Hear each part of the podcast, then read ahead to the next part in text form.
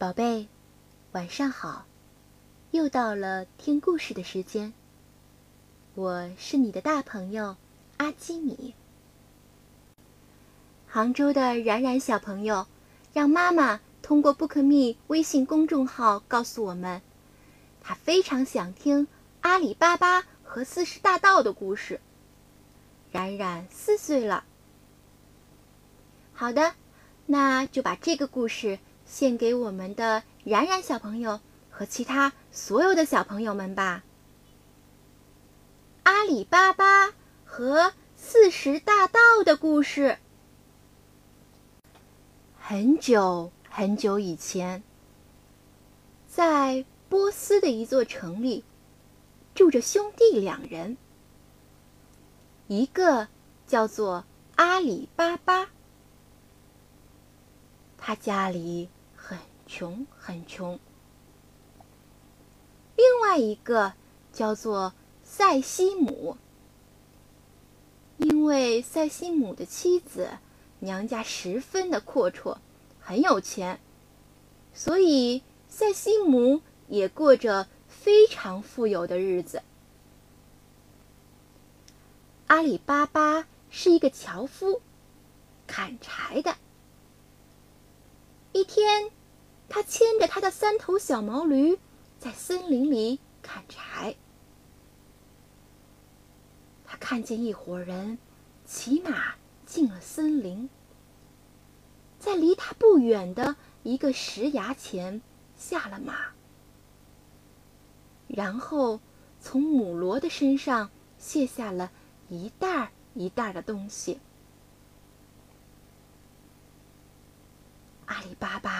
数了数人数，一共有四十个人。只见一个人站在石崖前，高声喊道：“芝麻开门！”嘎吱，石崖中间的一扇石门开了。阿里巴巴。看到这幅情景，惊讶的目瞪口呆。那些人扛着一个个口袋，立即走进了山洞。